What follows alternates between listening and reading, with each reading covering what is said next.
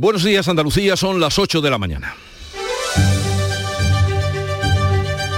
En Canal Sur Radio, La mañana de Andalucía con Jesús Vigorra.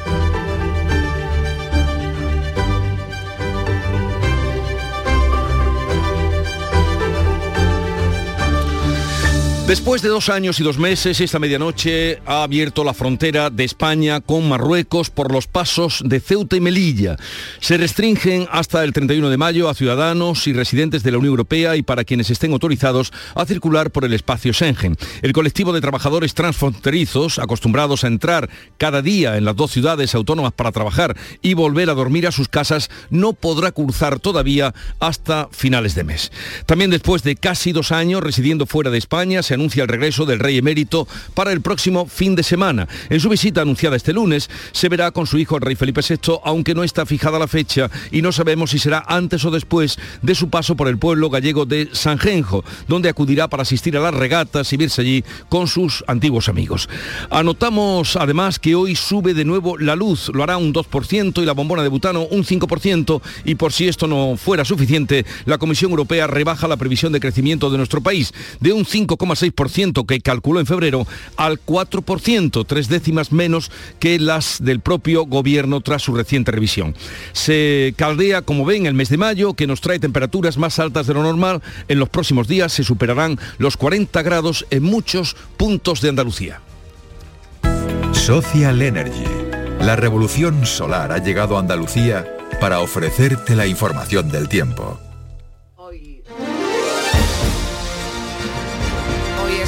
Cielos poco nubosos o despejados en la mayor parte de Andalucía, aunque en el litoral mediterráneo habrá intervalos de nubes bajas, brumas y niebla, vientos de componente oeste en el tercio occidental, en general flojos y variables flojos en el resto, también subida de las temperaturas máximas y mínimas en toda Andalucía. Hoy en Córdoba se van a alcanzar los 36 grados 35 en Sevilla y Granada, 33 en Jaén, 32 en Huelva, 30 en Málaga, en Almería máxima de 26 y de 25 grados en Cádiz. Es el momento de ahorrar hasta un 70% en tu factura de luz. Este mes de mayo Social Energy presenta grandes descuentos en instalaciones premium en Face, con 25 años de garantía. Atrapa el sol con Social Energy y aprovecha las subvenciones. 955 400 441-111 o socialenergy.es. La revolución solar es Social Energy.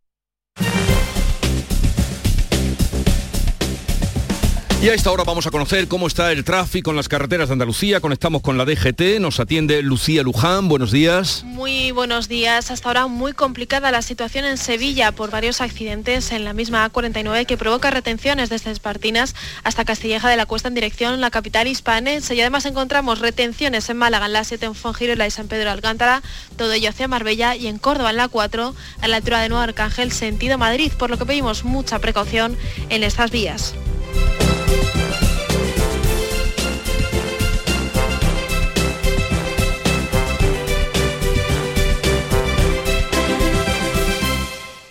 Tío, ¿has visto el post de estos? A ver, hashtag brunch, hashtag terraceo, hashtag invito yo. Pero si no tenían plan, han jugado el triplex y les ha tocado. Fijo. Triplex de la 11. Podrás ganar hasta 150 euros por solo 50 céntimos. Hay tres sorteos diarios. Triplex de la 11. No te cambia la vida, pero te cambia el día y el post. A todos los que jugáis a la 11, bien jugado. Juega responsablemente y solo si eres mayor de edad.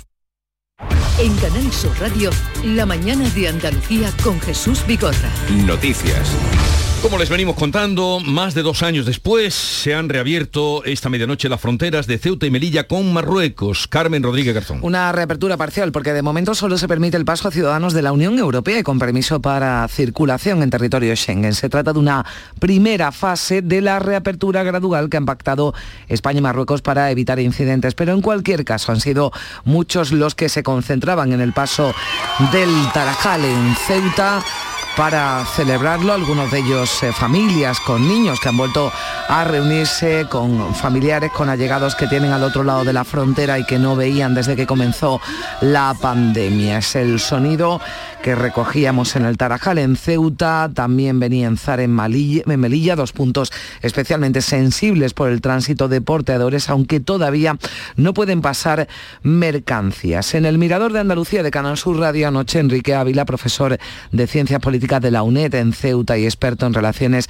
hispano-marroquíes, analizaba esta nueva etapa, cree que debe mantenerse un paso fronterizo ordenado, incluso habla de precipitación. La apertura, recordemos, coincide con el primer aniversario de la entrada descontrolada de más de 10.000 inmigrantes por la frontera de Ceuta. Se podría haber buscado cualquier otra fecha, seguramente hay muchas en el calendario que hubiesen permitido que eh, estos profesionales que de verdad van a estar allí sobre el terreno estuviesen en las debidas condiciones, que los vehículos que vayan a transitar se encuentren que están todos los carriles en condiciones, sinceramente no se entiende esta prisa cuando lleva dos años cerrada. Ya a partir del día 31 se abrirá una segunda fase en la que podrán acceder los trabajadores transfronterizos que estén legalmente reconocidos se abre esa frontera, se abren esas fronteras, pero ya hace más de un mes que se restablecieron las conexiones marítimas entre España y Marruecos, pero las agencias de viajes del puerto de Algeciras han tenido que volver a echar el cierre. Las navieras no les sirven billetes y peligran 13 agencias y más de 100 empleos. Juan Parada es el presidente de la Asociación de Agencias de Viajes del puerto de Algeciras. Señor Parada, buenos días. Juan Parada, buenos días. Debemos tener un problema con la conexión, obviamente, porque él está ahí mm. y nosotros le hablamos, pero no nos escucha. Señor Parada. Eh, señor Parada. Sí. Sí, buenos días. Buenos, días. gracias por atendernos y disculpas por esta aquí por este falta de entendimiento. Bueno, eh, díganos usted qué es lo que está pasando con las agencias de viajes, qué problema es el que tienen ustedes para no vender billetes. Bueno, pues nosotros desde hace mm, aproximadamente ya un mes poco más, que, mm, que finalmente pudimos conseguir una autorización de, los locales que tenemos dentro de la estación marítima, eh, acuerdo que se llegó con la autoridad portuaria, y desde entonces pues empezamos a trabajar de nuevo con las navieras para poder conseguir eh, esos códigos de acceso que nosotros necesitamos para poder eh, vender esos billetes y desde entonces pues nos estamos encontrando pues impedimentos por parte de una y de otra. Eh, es verdad que tenemos, mm, hay una naviera que sí que, nos ha facilitado esos códigos que podemos vender, pero claro, no es suficiente, no es suficiente para poder abarcar el día completo de trabajo. Con una naviera y con un barco que tiene, que con dos rotaciones al día, pues es imposible, es imposible mantener de nuevo a esos trabajadores y, las ventas necesarias para poder para poder afrontar los gastos que, supone otra vez eh, eso el gasto de esos locales los gastos propios de lo que es la agencia de viajes pero eh, solo una de las cinco navieras que operan les permite a, usted, a ustedes vender los billetes. ¿Qué ha motivado esta, esta manera de operar que se venía llevando a cabo? Porque ustedes se llevan ahí entre 25 o 30 años trabajando en Algeciras. Correcto, pues casi 40 años son los que estamos ahí, eh, algunos como yo, 33 años. Y bueno, desde entonces siempre con una relación impecable con las navieras y bueno, todo lo contrario, las navieras son las que nos pedían que le vendiéramos nosotros. ¿Pero qué ha motivado este cambio en la manera de proceder? Pues exactamente, exactamente es porque ellos también tienen puntos de venta dentro de la estación marítima y bueno, y se entiende que lo que quieren es ellos abarcar toda, toda la venta, que venga que venga pues a hacerla ellos. ellos. Ellos dicen que ellos tienen su, su ferry ahí y ellos son los que tienen que vender sus billetes dentro de la estación marítima. Porque lo que es fuera, fuera de la estación marítima, sí que están ellos dando esos códigos de acceso a otras agencias de viaje que hay, en el paseo marítimo de aquí de Algeciras, o bien en las carreteras, que hay puntos de venta. Todo, todos esos puntos de venta tienen, es posible ahora mismo que, te vendan un billete. ¿Cuántos trabajadores, ¿Cuántos trabajadores tienen ustedes ahora, digo, en todas las agencias eh, trabajando? Eh, ahora mismo ninguno, pero eh, pero ninguno, ninguno, ahora mismo no hay ninguno de las tres agencias de que hay dentro de lo que es la asociación, lo que estamos dentro de, la estación marítima, hay 13 puntos de venta y aproximadamente unos 80 puestos de trabajo, más los 15, 18 autónomos que, que, somos los, empresarios. Pues espero que puedan llegar a algún arreglo que permita volver a trabajar a esas agencias y también a los empleados que tienen. Un saludo, señor Parada, gracias por atendernos y suerte. Muchas gracias, muchas gracias. Y sigue la investigación sobre el naufragio de una patera en aguas del mar de Alborán, donde al menos hubo ocho fallecidos. María Jesús Recio, Almería. Hola María Jesús. Buenos días. El delegado del Gobierno de España en Andalucía confirma que son ocho las personas desaparecidas en alta mar, entre ellas dos mujeres, una embarazada y tres supervivientes. Uno de ellos continúa ingresado en el Hospital Universitario Torre Cárdenas en estado grave. Han hablado con los otros dos supervivientes, sus testimonios son contradictorios. La investigación sigue abierta y esperan avances en breve, según ha explicado Pedro Fernández. Y bueno, es una investigación que está en este momento abierta, muy específica. Imagino va a haber avances de inmediato, seguramente se puedan tener conocimiento de algunas otras situaciones. Y sobre la búsqueda de los desaparecidos, esto es lo que ha señalado. Lamentablemente, en estas situaciones, cuando está tan alejado de la costa, cuando se produce una situación de este tipo, es muy difícil, muy difícil ¿no? el, poder llevar a cabo un rescate.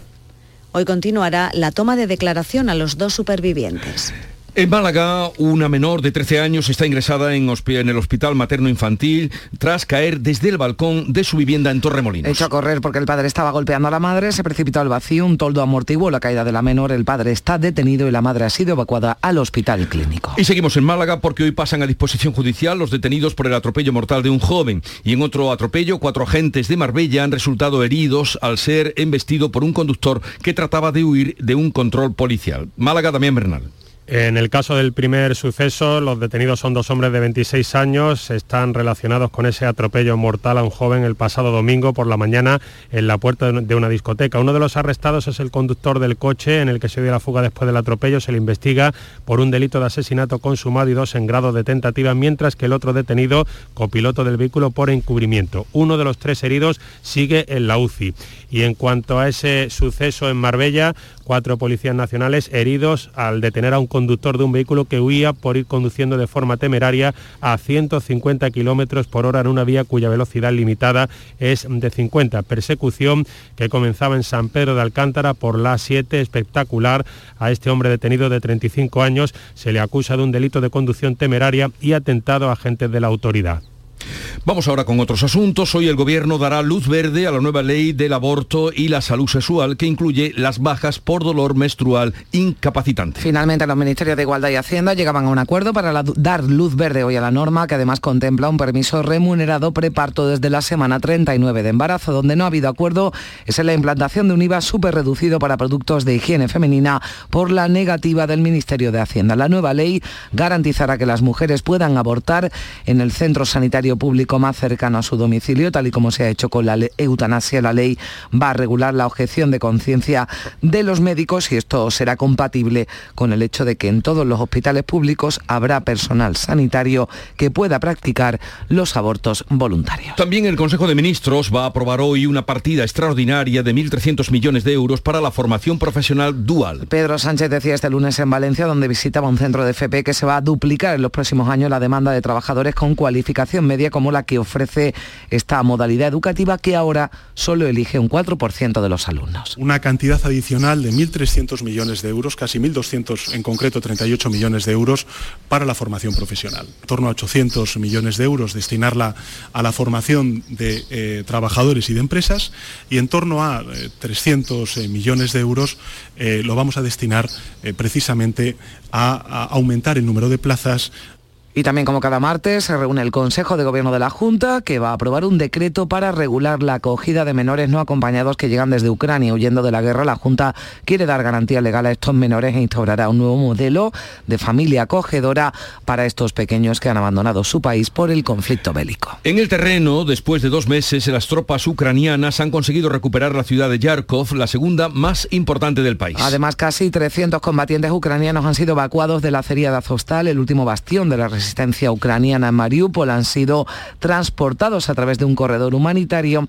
y se está negociando para que puedan ser intercambiados por prisioneros rusos. El presidente de Ucrania, Volodymyr Zelensky, ha agradecido a los defensores de Mariupol que hayan aguantado el asedio durante tantas semanas. Dice que los quieren vivos, que por eso han negociado con intermediación de la Cruz Roja y Naciones Unidas. Me gustaría subrayar que Ucrania necesita héroes ucranianos vivos. Es nuestro principio. Creo que cualquier persona lo entiende. Nuestros militares e inteligencia han iniciado la operación para salvar a los defensores de Mariupol. El trabajo continúa para traer a los chicos a casa y requiere delicadeza y tiempo.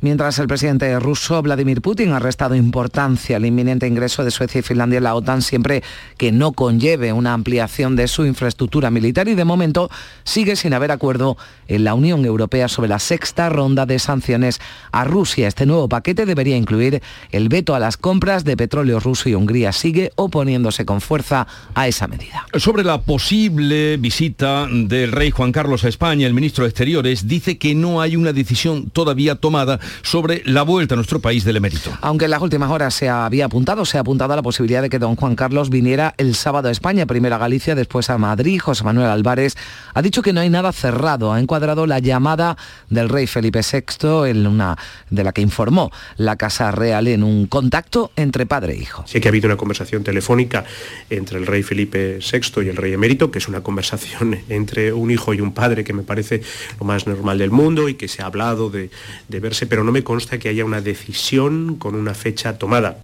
La noticia del regreso inminente del emérito ha generado numerosas reacciones. El coordinador general del PP, Elías Bendodo, dice que se trata de una decisión personal de la que poco tiene que opinar. Enmarca también dentro de la normalidad que un padre hable con su hijo. Que un padre hable con su hijo, con independencia de todo lo demás, creo que es algo normal.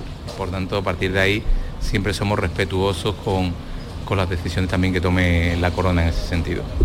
Yo hablo con mi padre por teléfono estando en el mismo país también, no pasa nada. Y la misma ciudad incluso. Es una decisión personal y por tanto ahí no tenemos nada que, opinar. Sin embargo, se ha mostrado muy crítico el portavoz del PNV en el Congreso, Aitor Esteban. Dice que al rey emérito la vergüenza le va a acompañar siempre, venga o no venga a España, y se ha mostrado convencido de que los pasos para su regreso están absolutamente programados desde hace tiempo. Al final nadie le va a quitar la vergüenza de lo que ha hecho de cómo se ha comportado y de... y el no saber, a pesar de que al final, por falta de pruebas, etcétera, etcétera, le queda, bueno, un pleito pendiente en Londres, ¿no?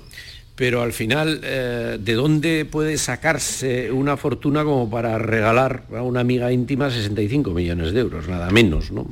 Para la portavoz de Esquerra Republicana, Marta Vilalta, el rey emérito debe ponerse a disposición de la justicia de inmediato si regresa a España y asumir todas las responsabilidades que sean necesarias. No que vuelva con todos los honores y, fin, de vacaciones, sino para ponerse a disposición de la justicia y esclarecer todas las sospechas, pero también todo lo que ha salido en relación a la corrupción. Hablamos ahora de las elecciones andaluzas con vista al 19 de junio. Ya ha concluido el plazo para la presentación de candidaturas. La coalición de izquierdas por Andalucía y Vox han apurado hasta última hora. Pero finalmente ha habido acuerdo en el reparto de nombres entre los seis partidos que conforman esa coalición por Andalucía. Este lunes presentaban ya las listas con las que van a concurrir a las elecciones del 19 de junio. Podemos Andalucía encabeza las candidaturas de Cádiz, Córdoba, Huelva y Granada. Las de Málaga, Jaén y Almería la sostenta Izquierda Unida y la de Sevilla más país. El coordinador regional de Izquierda Unida, Tony Valero, cierra de forma testimonial la lista. También han apurado los plazos en Vox, que ha registrado este lunes las listas para las autonómicas. La candidata a la presidencia, Macarena Olona, encabeza la lista de Granada y los presidentes provinciales ocupan los primeros puestos de cada lista. Se estrenan como números uno los candidatos de Málaga y Sevilla. Olona decimos, encabeza la lista de Granada y esto le obliga a dejar su escaño en el Congreso en los próximos días. Mientras, la formación política andaluces Levantaos ha anunciado que su equipo jurídico trabaja para recurrir ante la Junta Electoral la candidatura de Vox por Granada que encabeza Macarena Olona. Sí, porque consideran que el empadronamiento de Olona en el municipio de Salobreña es fraudulento. El catedrático Agustín Ruiz Robledo también lo entiende así. Creo que es un fraude claro, porque se ha inscrito en el censo de Salobreña sin tener derecho a ello. Las razones por las que los partidos se abstienen de impugnar esta candidatura, no sé cuáles serán, pero si estamos en un Estado de Derecho, deberían de impugnarlo todo.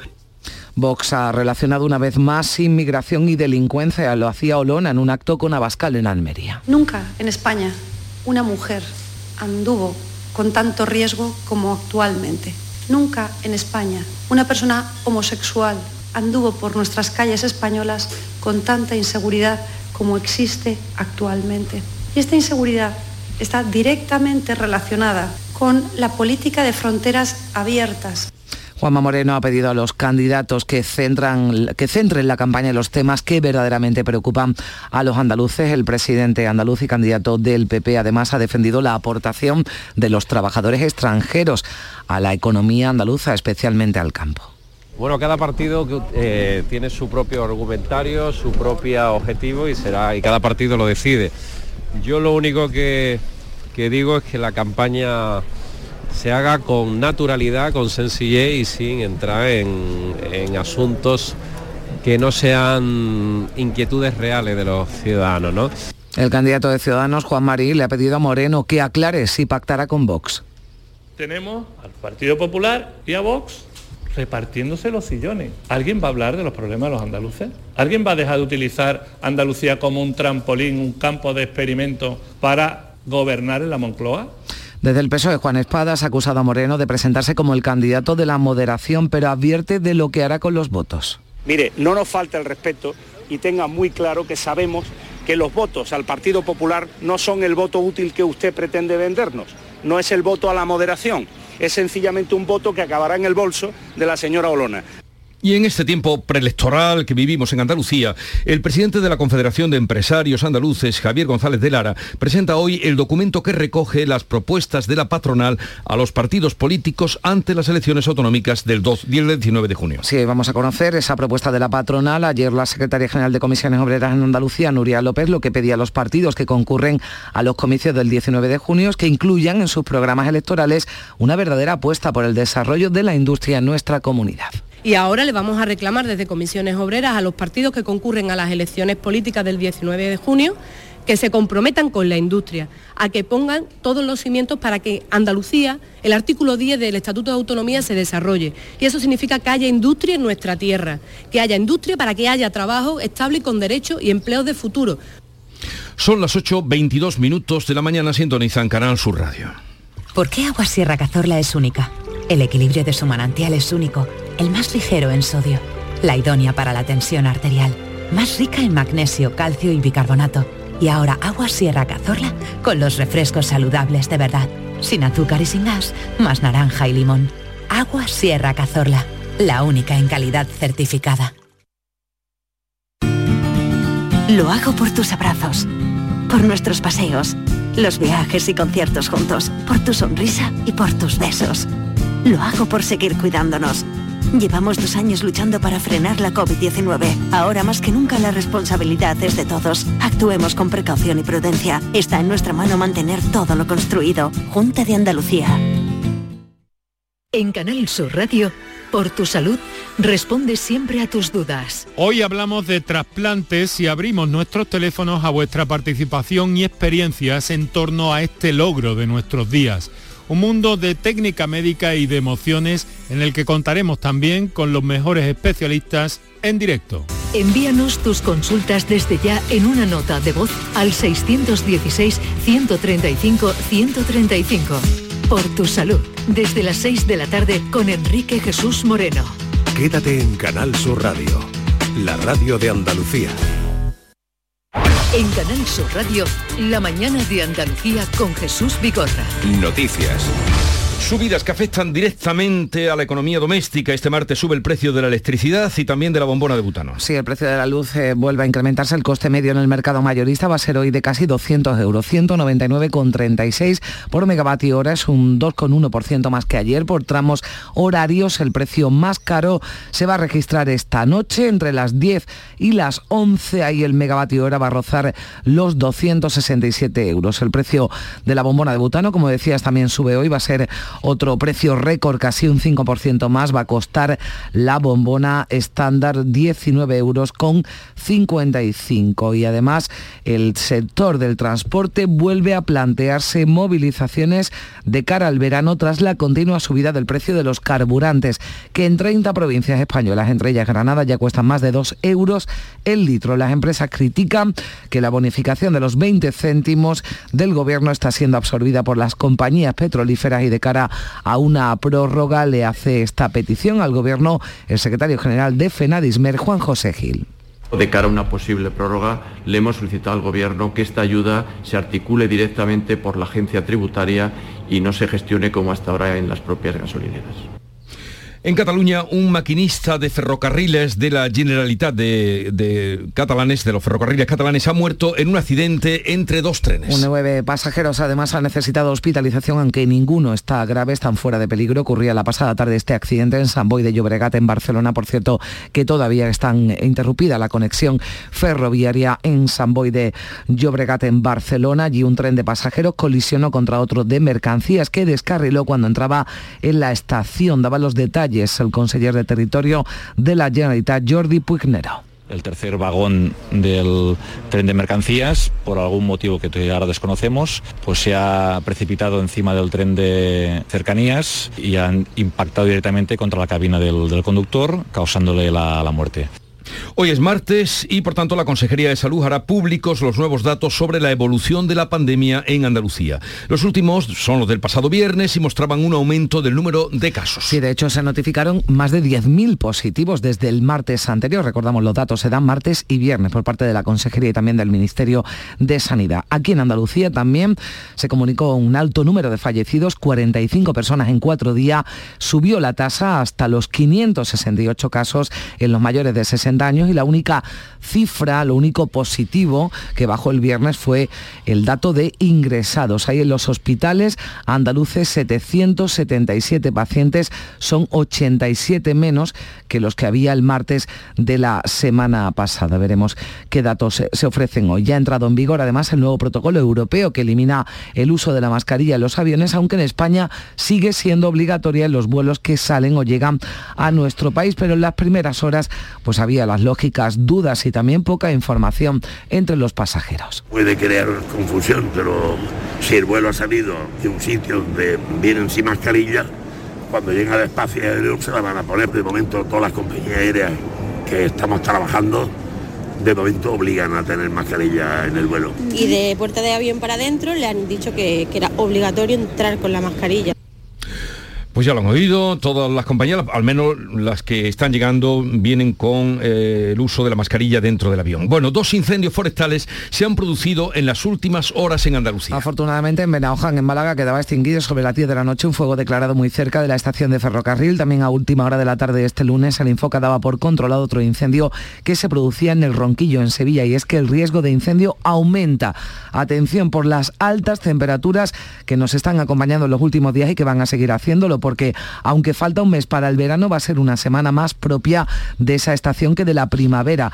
Este próximo fin de semana los termómetros van a superar los 40 grados en el Valle del Guadalquivir. Vamos a tener en mayo la primera ola de calor del año. Ya el viernes se va a llegar a 41 grados en Córdoba y en Sevilla y el sábado todavía más calor, hasta 43 grados en estas dos ciudades, más de 40 en Jaén y en Granada. La razón, una masa cálida de aire africano que recorrerá Andalucía a partir del jueves, así que terminaremos la semana con 10, incluso 15 grados más de lo que la empezamos. Mucho calor, pero como en Italia. Los raros sería ir con una chaqueta o con un poncho. Eso es lo que es Sevilla, que Sevilla es el calor, no es Sevilla. Me parece bien un poco de calor con bien porque es muy diferente de Francia. Esta brisita que hace hace que y hoy se activa la frase, la fase precrítica del dispositivo de seguridad para la final de la UEFA que se va a jugar mañana en Sevilla. Son 5.500 los efectivos. Pilar González. También esta mañana la Policía Nacional reúne a los responsables de todas las unidades especiales que van a dirigir directamente a 1.700 agentes. Se activa un dispositivo antiterrorista, se intensifica la vigilancia en el aeropuerto y en la estación de tren de Santa Justa y se vayan los entornos patrimoniales. Se ha habilitado un centro de coordinación operativo el día del partido y se van a retirar los veladores de los bares de las zonas más sensibles. Con todo esto, el subdelegado del Gobierno, Carlos Toscano, apela a la responsabilidad para que todo transcurra bien. Y mostrar nuestra absoluta confianza de que con la profesionalidad y el buen hacer de los distintos cuerpos, sin duda tendremos un espectáculo futbolístico. El ciudadano y el vecino de Sevilla es un ciudadano que tiene mucha experiencia con su comportamiento ejemplar, contribuirá de manera decisiva a que sea un éxito del espectáculo del fútbol. Los hoteles están llenos y se han registrado, se está previsto 320 vuelos entre aeropuertos de Sevilla, Málaga y Jerez. El Teatro Falla ha abierto sus puertas este lunes al concurso oficial de Carnaval de Cádiz, el más raro de los últimos años, al celebrarse en mayo, fecha inusual debido a la pandemia y a un número muy reducido de participantes. Sí, pero también es, es raro, es extraño por la ausencia de nuestro querido compañero Juan Manzorro, pero escuchen este momento, el aplauso, la ovación cerrada que le dedicaba todo el teatro, el Teatro Falla dirigida al palco, el palco número 22 del teatro que ya tiene el nombre de nuestro compañero. Pues con ese recuerdo y este emotivo homenaje espontáneo vamos a cerrar nuestro tiempo para dar paso a la información local. 8.30 minutos de la mañana. En la mañana de Andalucía de Canal Sur Radio, las noticias de Sevilla. Con Pilar González. Hola, buenos días. Un accidente en la A49 sentido Huelva a la altura de Bollullos de la Mitación causa retenciones de un kilómetro. Otro accidente también en la A49, esta vez a la altura de Bormujos y en sentido Sevilla, provoca 5 kilómetros de retenciones. En el Centenario se permite ahora la circulación de camiones porque un camión averiado poco antes de la subida sentido Huelva impide que los camiones puedan ir por el desvío habilitado para ello y por tanto se permite ahora que puedan acceder por el puente mm, del el centenario. Allí hay tres kilómetros de retenciones en sentido Huelva. También un kilómetro en el nudo de la gota de leche y dos en la autovía de San Juan sentido Sevilla. En el interior de la ciudad el tráfico es intenso en la entrada por el Alamillo, Avenida Juan Pablo II y Puente de las Delicias, Avenida de la Paz, Avenida Kansas City y en la Ronda Urbana Norte en ambos sentidos. En cuanto al tiempo, suben las temperaturas. A esta hora tenemos ya 20 grados en Sevilla capital. Vamos a alcanzar 35 en la ciudad, 36 en Écija y en Lebrija, 34 en Morón. Automóviles Berrocar, más de mil coches de todas las marcas y modelos. La mejor garantía del mercado, inmejorable financiación, sin sorpresas de última hora y con total transparencia para que la compra de tu nuevo coche sea una decisión inteligente. 50 concesionarios Berrocar y más de 700 talleres concertados en territorio nacional. Entrega a domicilio totalmente gratis. GrupoBerrocar.com Se, ac- se activa esta mañana la fase precrítica del dispositivo de seguridad para la final de la UEFA. Son 5.500 efectivos entre Policía Nacional, Guardia Civil, Protección Civil, Bomberos y 061. También hay una reunión esta mañana de los responsables de todas las unidades especiales de la Policía Nacional. Se activa también un dispositivo antiterrorista en puntos más sensibles como las comunicaciones y los transportes. Se va a vallar los entornos patrimoniales y se habilita un centro de coordinación que estará operativo el día del partido. El miércoles se retiran los veladores de los bares del entorno del estadio y también del Paseo Colón, la Alameda y el entorno de la Facultad de Empresariales. El alcalde Antonio Muñoz insiste en que todo este esfuerzo merece la pena porque los beneficios son muchos. Un relanzamiento de la imagen de la ciudad y una inyección económica importantísima en un momento donde todos estamos trabajando por la recuperación económica de nuestras ciudades. Se estima aproximadamente en torno a 50 millones de euros, lo que puede representar el gasto y la repercusión en nuestra ciudad. Eh, desde el punto de vista de la ocupación hotelera, la ciudad va a estar prácticamente llena. Esta mañana también se inaugura el Fan Festival en la Plaza de España con actividades, atracciones y música en torno al fútbol. Los hoteles están llenos. Al, al aeropuerto van a llegar 240 vuelos y desde hoy ya no se puede aparcar en todo el entorno del estadio Sánchez Pijuán. El metro mañana refuerza su servicio y por la tarde cerrará la estación de Nervión. También habrá cambios en los autobuses afectados por los cortes de tráfico en esa zona y hoy ya no se puede aparcar en todo el entorno del estadio y los vecinos se quejan, como el presidente de la asociación Nervión Vivo, Luis Carrero. Vienen, según dicen, ultras, eh, demasiado ultras. El problema que nos han planteado es bastante grande. Esto es, es de vergüenza que por un partido se tenga que paralizar casi casi una ciudad. Iberfurgo. El alquiler de furgonetas con una nueva y variada flota de vehículos industriales en Sevilla, les ofrece la información deportiva. Además de UEFA, hay más información deportiva. Nuria Gaciño, buenos días. Buenos días. El Betis le ha mostrado su desacuerdo a la Liga por el adelanto de su último partido de la temporada ante el Real Madrid en el Santiago Bernabéu. Un partido que ha sido fijado para el próximo viernes a las 9 de la noche sin coincidir con el de la Real Sociedad Atlético de Madrid, que se juega el domingo y donde también está en juego la quinta plaza que de momento tiene el Betis, que necesita un resultado positivo para amarrar esta posición a la que también optan los Donostiarras, que en caso de ganar podrían ayudar además al Sevilla a lograr el tercer lugar de la clasificación. ¡Guau! ¡Vaya furgoneta! La he alquilado en Iberfurgo. Está súper nueva. No parece de alquiler. Ya, en Iberfurgo disponen de una flota en perfecto estado y te ofrecen presupuestos a medida. En Iberfurgo somos expertos en alquiler de furgonetas de carga, pasajeros y carrozados. Visítanos en iberfurgo.com o en Sevilla en el Polígono Industrial Parsi.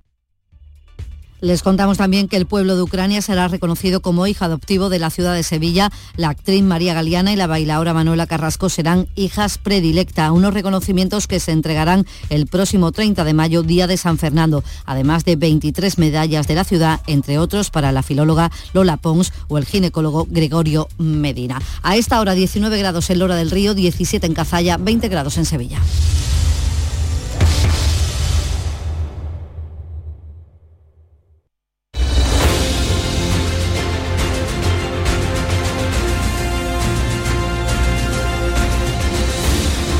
8.35 minutos de la mañana, sintonizan Canal Sur Radio y enseguida vamos a la tertulia para hablar de los temas que hoy son actualidad y de los que venimos contando con África Mateo, Pepe Landi y Teodoro León Gros.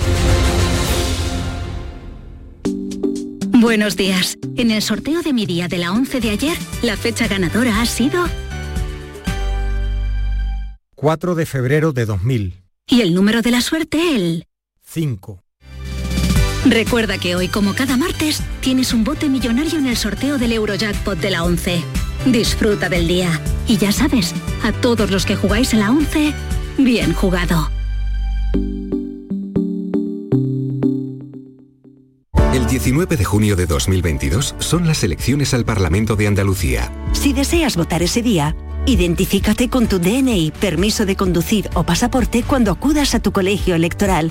También puedes ejercer tu derecho al voto por correo. 19 de junio de 2022. Elecciones al Parlamento de Andalucía. Infórmate llamando al teléfono gratuito 919-0622 o entra en eleccionesparlamentoandalucía2022.es. Junta de Andalucía. Cambiar el mundo. Cambiar lo que haces y cómo lo haces. Dar una segunda vida a las cosas. Apostar por el sol. Valorar cada gota de agua. Silestone ha cambiado. Presentamos la primera superficie mineral híbrida con tecnología Hybrid. Fabricado con energía eléctrica renovable, agua reutilizada y materiales reciclados. Más sostenible. Más Silestone. Silestone. Cambiando el mundo desde la cocina. Montepío, ¿en qué podemos ayudarle? Me acaban de sancionar y creo que tendré que realizar el curso de recuperación de puntos. No se preocupe, lo tiene cubierto. Nos encargaremos de todo. Compañía con más de un siglo de experiencia. Visite montepíoconductores.com. Montepío, lo tiene cubierto. Buenos días. En el sorteo del cupón diario celebrado ayer, el número premiado ha sido 58.100. 58100. Serie 037. Recuerda que hoy, como cada martes, tienes un bote millonario en el sorteo del Eurojackpot de la 11. Disfruta del día. Y ya sabes, a todos los que jugáis a la 11, bien jugado.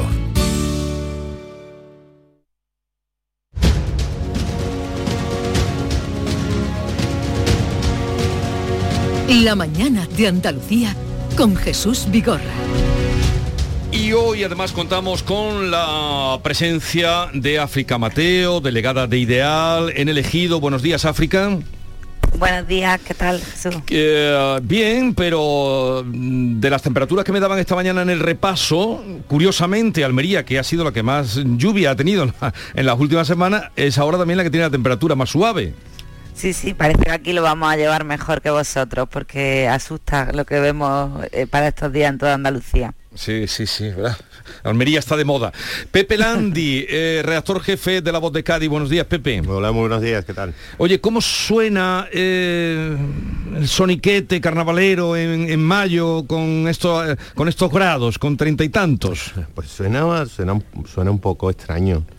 Y yo creo que, mm, que también suena un pelín extemporáneo y que exceptuando la comunidad de los picaditos y de los y de los enfermitos de carnaval y, y de- del grupo más radical de seguidores, en el público en general mm, yo he notado que, que, bueno que este inicio de concurso pues obviamente ha sido muy muy suave y un poquito mm, eh, ajeno no que la, la mayoría del público intermedio que suele seguir las sesiones pues por ahora no está entrando claro porque es que son que- demasiados cambios de Como de- decía, como decía el Beni de Cádiz, es que hay cosas que ni pegan ni llegan. Ni, ni llegan, sí, sí. En fin, con, con todo el cariño ¿eh? a todos los que lo están haciendo, que luego esta gente se lo toma de aquella manera. Bueno, Con todo bueno, el cariño, bueno, no se, ¿eh? les, no se les puede decir nada, así que no te preocupes que digamos lo que digamos se van a, a mojar.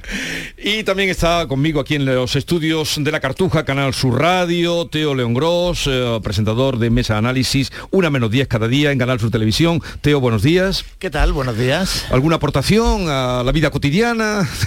Bueno, hombre, procuro hacer alguna. No, digo en este de, de lo singular de Cádiz, de Almería. Bueno, de Cádiz y Almería, mm, ahora mismo la primera aportación es que me gustaría estar en Cádiz o en Almería. En Almería tienen mejor temperatura. Pero sí, porque aquí empieza a hacer un calor verdaderamente importante. No, no tanto a esta hora de la mañana, que por cierto es maravilloso Mm. Sí. dar un pequeño paseo, sino eh, al mediodía, ¿no? Ya se superan holgadamente los 30 grados y para el fin de semana se apunta a los 40. Así que, que la aportación cotidiana es disfrutar de la mañana. Y a ver quién pone el aire acondicionado este año, ¿no? ¿Cómo está la Habrá que, electricidad? habrá que echar números. A pedales. Habrá que echar números. Se solicita un crédito previo y Ya podéis, parece que todo ha ido bien esta noche, 12, había muchos o algunos curiosos, otros que comenzaron a pasar, la frontera de Marruecos, por Ceuta, por Melilla, en el transcurso de esta charla esta mañana, eh, puede que tengamos ya a nuestra compañera en Ceuta para que nos cuente cómo está, pero nos dicen que las primeras horas han transcurrido bien, eh, ya veremos qué pasa cuando eh, el día 31 empiecen también a poder cruzar los trabajadores transfronterizos, así es que ya podéis ir a Marruecos. euh, cuando Bien. gustéis. Bien, yo creo que es una, evidentemente, es una noticia que se celebra, ¿no? Es un momento que se celebra y que, y que hemos visto el júbilo de quienes eh, podían reunir, sobre todo las reagrupaciones familiares. Han sido dos años eh, desde que Marruecos eh, mm, dictó la orden y, y, mm, y han sido dos años muy duros para mucha gente. Eh, entre otras cosas porque sabemos que en las fronteras de Ceuta y Melilla hay un lo que se llama un co- comercio anómalo o un comercio irregular, en definitiva contrabando, del que vive mucha gente y del que y digamos que ha obligado a malvivir a mucha gente, ¿no? Eh, bueno. Yo creo que esa es la parte positiva, hay que decir que, que- que se comparte y con empatía el júbilo de quienes por fin Mm. podían cruzar la frontera, ya digo, sobre todo para las reagrupaciones familiares. A partir de ahí, Este es el sonido de las 12 de esta noche. a partir de ahí yo creo que todos es- que estos dos años están llenos de aspectos inquietantes, incluso la reapertura. Ayer estaba allí eh, Jucil denunciando que no ha aumentado la dotación, es decir, una frontera por la Mm. que pasan 20.000 personas al día y 3.000 vehículos sigue con una dotación eh, insignificante. Ya lo vimos eh, cu- cuando se produjo exactamente un año atrás eh, el asalto por el Tarajal. Eh, se lleva pidiendo un aumento de la dotación, aumento que debería, que se estima en 200 agentes al menos en cada una de las dos fronteras para que aquello, digamos, funcione razonablemente. Y eh, no ha sido así. Es decir, es una apertura que nos lleva al peor funcionamiento del pasado. Pero además son dos años en los que tenemos la sensación de que desde que Marruecos dictó ese cierre, Marruecos ha sido el dueño de la agenda. Es decir, se ha hecho lo que Marruecos ha querido que se haga en todo momento. Y eso se termina, ya lo sabemos, en el, en- en el momento en que el gobierno español al margen del Parlamento, desoyendo eh, o, o ignorando al resto de fuerzas parlamentarias y por supuesto la, la posición tradicional eh, de, de España, decide unilateralmente enviar una carta y decir que se reconoce que, que- que Marruecos es, eh, en fin, que, que la autonomía del Sáhara depende de Marruecos, en definitiva.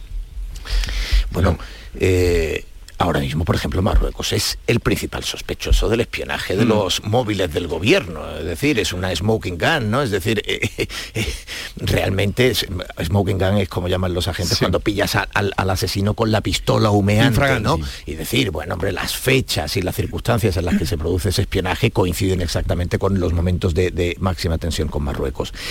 Bueno, yo creo que todo el problema del gas con Argelia, la, digamos, el modo desleal en que se ha resuelto, que no digo que no sea la mejor solución, sino el modo en que se ha adoptado esa solución y cómo se ha ignorado a los saharauis en la misma, etcétera, yo creo que hacen pensar que Marruecos ha dominado diplomáticamente estos dos años, ha llevado al gobierno español a hacer lo que quería y en el momento en que Marruecos ha establecido, pues eh, llegamos a Ahora, este momento. ¿quién habrá elegido la fecha? Ya, pero- Porque hoy coincide, ah, África, ahora te- eh, eh, hoy coincide justamente hoy con el primer aniversario de la entrada de más de 10.000 personas en Ceuta, gracias a la permisividad de, de los guardas marroquíes, cuando ocurrió hace tal día como hoy un año. Adelante, África. Sí, no, que hablaba Teo de la unilateralidad del presidente del gobierno, pero yo creo que a veces o, o pecamos de ingenuos o nos gusta ser un poco ingenuos, porque sí que es cierto que no lo ha que no lo ha hablado con el resto de grupos políticos y tal, pero la realidad es que la Unión Europea estaba clamando hace meses y, y casi mm, y podríamos decir que un año o más para que se normalizase la, situación de España con Marruecos.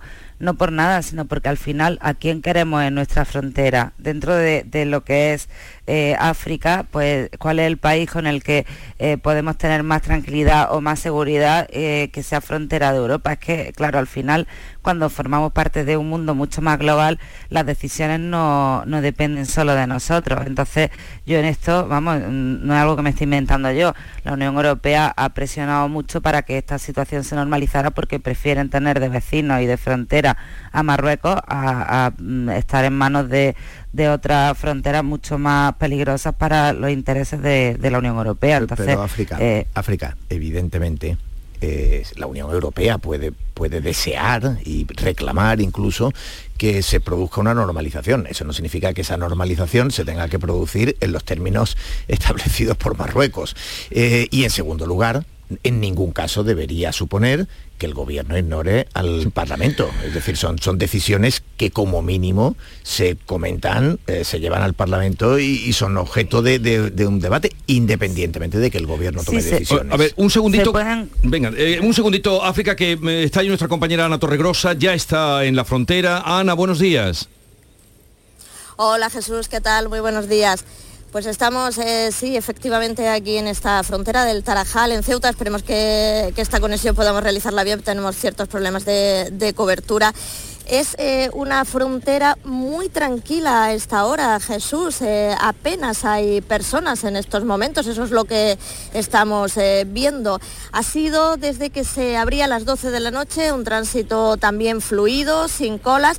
Eso sí, con gente que esta pasada noche se acercaba aquí, pues por la expectación, después de estos 26 meses, 794 días de espera desde que se cerrara tanto esta frontera como la de Melilla el eh, pasado eh, 13 de marzo de 2020. Una reapertura muy esperada que ha sido posible gracias eh, al eh, trabajo bilateral durante estos últimos meses de las comisiones hispano-marroquíes que han llegado a un pacto de una reapertura gradual. En esta primera fase solamente eh, van a poder acceder aquí a Ceuta pues ciudadanos españoles, europeos o aquellos marroquíes que tengan, que tengan visados sí que pueden salir de Ceuta hacia Marruecos, todo aquel que así lo desee. La segunda fase a partir del 31 de mayo ya para los trabajadores transfronterizos. Como decimos ahora mismo, la imagen es de tranquilidad total en esta frontera del Tarajal de Ceuta.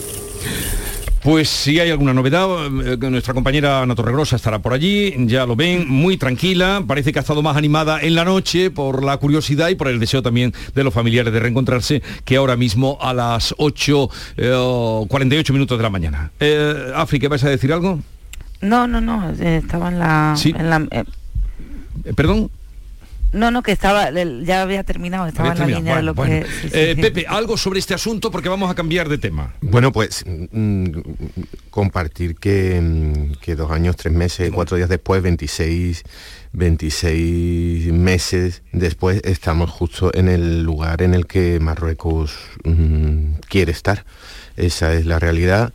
Ah, nos acaba de contar Ana Torregrosa que hay una cierta normalidad. Bueno, el precio que hay que pagar por esa eh, por esa normalidad, mm, por, el restablecimiento de unas relaciones cotidianas, comerciales y, particulares de miles de personas, mm, el precio hay que pagar, bueno, eso lo sabemos muy bien en la provincia de Cádiz, que es un territorio fronterizo, eh, tanto en el caso de, Gibraltar como, en el caso de, Tarifa y Algeciras con, con, el norte de África, el precio que hay que pagar muchas veces es pues comulgar con ruedas de molino. Ya, ya puestos utilizamos un dicho bastante religioso, bastante católico, mm, comulgar con ruedas de molino y estar en la posición exacta en la que Marruecos quería que la administración española estuviera. Le, torció el brazo con, con el caso Gali y con una postura histórica que, que la administración española e incluso buena parte de la sociedad española había tenido en relación con el, con el Sáhara y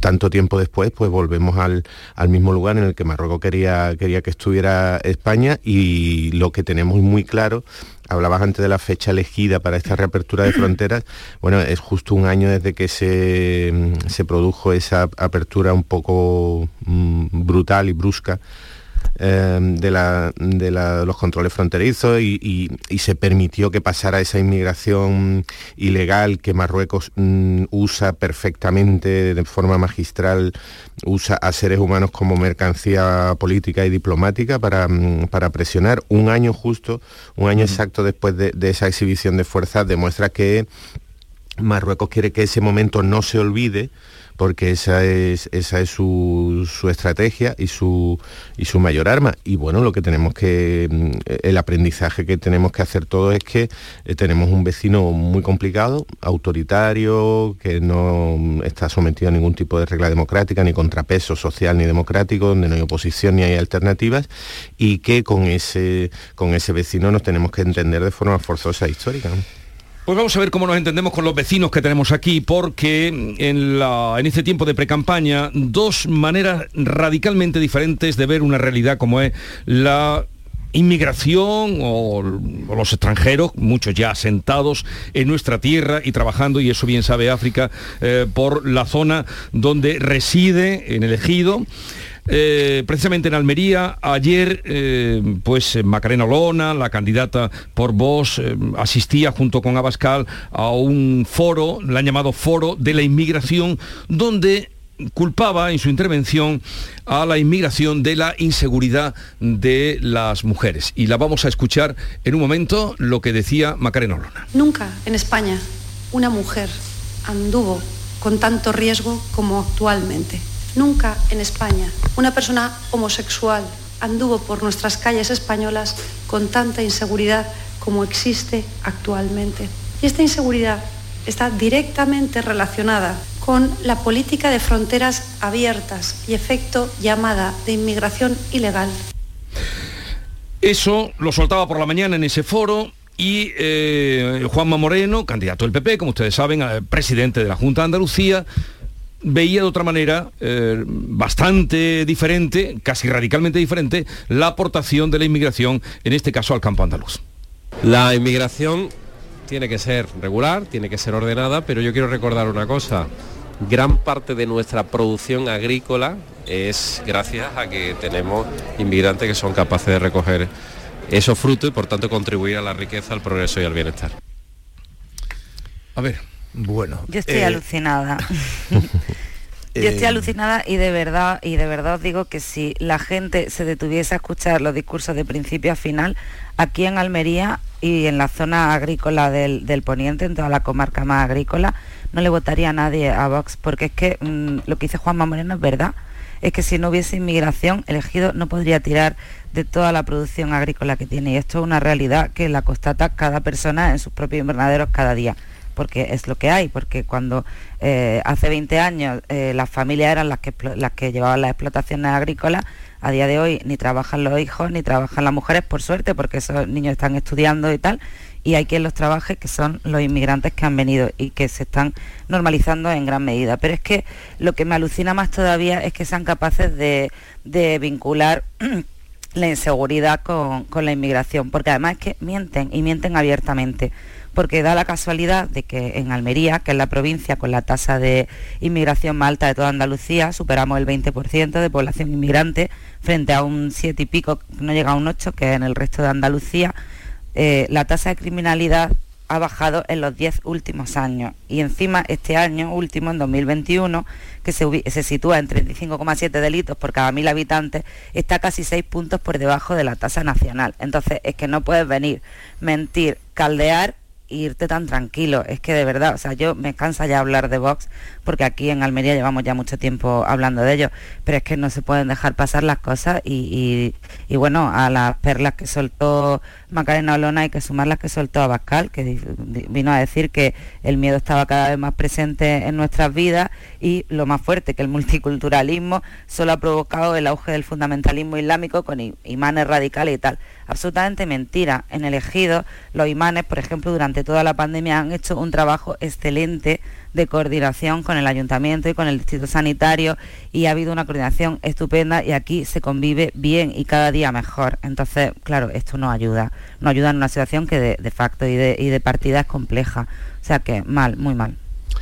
A mí me, resulta miserable mm, utilizar el, miedo el miedo que podemos hay un lugar común que se utiliza mucho eso que el miedo es libre no sé si es libre o, tiene algún tipo de atadura pero lo que seguro es que es muy contagioso y que todos tenemos un nivel de miedo en sangre eh, más o menos alto a lo largo del día, así que agitarlo y calentarlo y además como dice África con, con mentiras y con un concepto nostálgico, yo me voy al fondo de, intento llegar al fondo de, ese discurso, em, tanto cuando hablan de inmigración, cuando hablan de seguridad, cuando hablan de, derechos de, las mujeres, eh, esa nostalgia de un, de un pasado em, idílico que yo, mm, que ya estuve allí eh, ya estaba allí porque tengo algunos años y en ese pasado al que se refieren de hace 20 y 30 años eh, estuve. Y, ese pasado idílico no, lo recuerdo. Es que no era eso de... Una mujer nunca anduvo con tanto miedo. un homosexual nunca eh, anduvo con tanto miedo en España. Eso es mentira. Eso es mentira. ¿quién, ¿Quién se puede creer que actualmente eh, las mujeres, los colectivos homosexuales, LGTBI, lo que, como, como los denominemos, eh, mm, sufren mayor nivel de acoso mm, verbal, social o, por supuesto de, violencia que hace 20 o 30 o 40 o 50 años. ¿Quién se puede creer eso?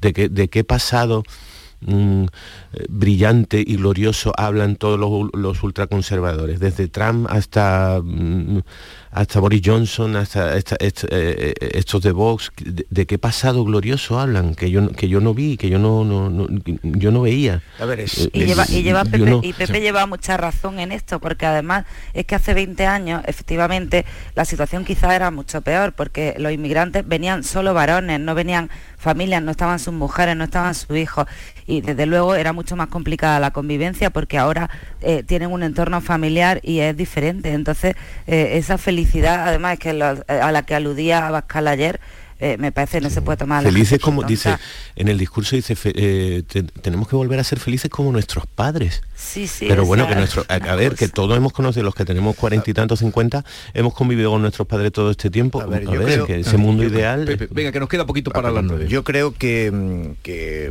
eh, lo que han dicho África y Pepe está fuera de toda duda. Es decir pensar especialmente en esa frase de nunca en España una mujer ha paseado con menos seguridad o un homosexual ha paseado con menos seguridad es simple llana y radicalmente falso. Es más, era delictivo incluso, la homosexualidad eh, estaba perseguida, había eh, derechos que sojuzgaban abiertamente a la mujer y había una absoluta opacidad informativa sobre las agresiones o sobre eh, aspectos de violencia que se ejercían sobre la mujer que, que, no trascendían a los medios. Y de hecho todos somos muy conscientes de cómo llega hasta el caso de Ana Orantes esa opacidad y a partir de ahí. Por tanto, afirmación falsa radicalmente falsa. Segundo, cuando hables de, eh, de, que en este momento la inmigración está provocando cifras de, delincuencia, repuntes de delincuencia, etcétera, cifras. No se pueden hacer esas afirmaciones sin sostenerlas, porque entre otras cosas se convierten inmediatamente en sospechosas de ser también falsas. Y en términos generales los estudios que hay publicados lo cuestionan.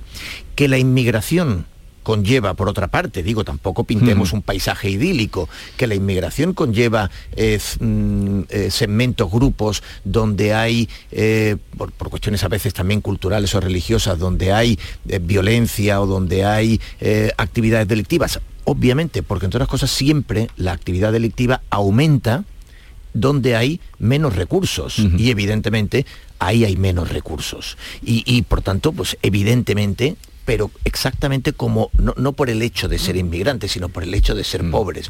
Y, en ese sentido yo creo que conviene acotar con objetividad, con datos y con racionalidad el asunto. Mm. Eh, no se trata de pintar ningún paisaje idílico, pero desde luego todas esas afirmaciones a mí me parecen falsas. Eh, y fundamentalmente lo que me parece que hay que tener un enorme cuidado, y yo eh, en esta intervención no he mencionado a nadie, es con no seguir haciendo una campaña a la medida que eh, las opciones más radicales quieren. No hay que hacerles la campaña. Sí, pero hablaba de, hablaba de idílico de que pintábamos un, paisaje idílico, pero para mí es idílico que eh, niños de 12 y de 13 años no vayan a los invernaderos y estén en los colegios estudiando, que es que yo me he visto en clase cuando tenía 17 y 18 años y había días puntuales cuando había que plantar, cuando había que pues tal, que, no iba ningún niño, estábamos cuatro en clase. Llegan las señales. un segundito, que llegan las